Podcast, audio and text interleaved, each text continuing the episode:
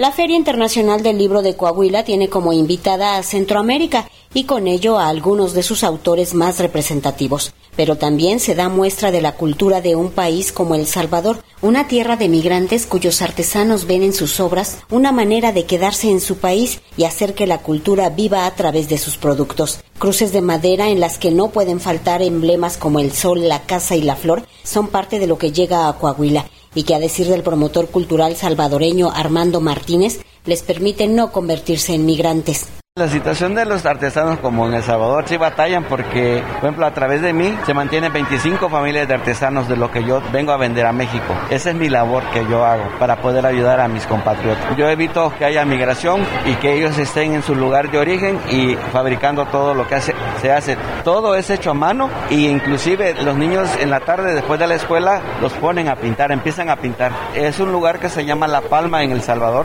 donde se hace toda la madera, todo lo que viene pintado. El Salvador forma parte de los países de América que se encuentran al borde de la mayor crisis migratoria, huyen de la violencia y la pobreza en su país, para ingresar a las cifras de migración irregular. El Salvador ha sido uno de los países que más gente ha, salido. Por lo mismo a la situación, pues, por los conflictos que tuvimos en El Salvador. Ahora no hay conflicto de guerra, pero ahora son otras situaciones que de igual manera obliga a las personas a emigrar, a buscar un mejor futuro.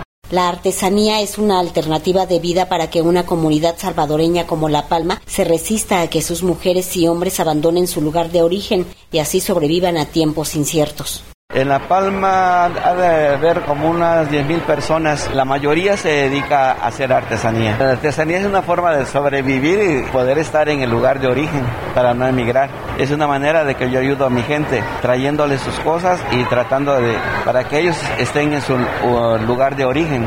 Guatemala también se encuentra presente en la Feria Internacional del Libro de Coahuila y lo hace con el estreno mundial de la obra El Quinto Elemento y los 20 Nahuales Mayas, cuentos, cantos y leyendas. Un montaje que recurre a lo sensorial para dar cuenta de algunos aspectos de la tradición maya, platica su director David Herrera Quevedo. Porque es multisensorial, vamos a poder sentir aromas, vamos a hacer una meditación como se hace en la tradición maya, siguiendo el nahual del día. Nosotros en Kawok 1320 llevamos la cuenta tradicional de los días. En el calendario maya estrenamos esta pieza, es el día 9 Ish, el día del jaguar. Es eh, la madre tierra, es el poder del mago, el poder del sanador. Vamos a poder vivir experiencias fuera de lo normal, o sea, algo distinto a lo que estamos acostumbrados cuando vamos a una sala de teatro. El quinto elemento y los 20 nahuales mayas, cuentos, cantos y leyendas, no es un montaje donde el espectador esté pasivo en su butaca, ajeno al hecho escénico. Entonces es una actividad completamente interactiva donde las personas van a poder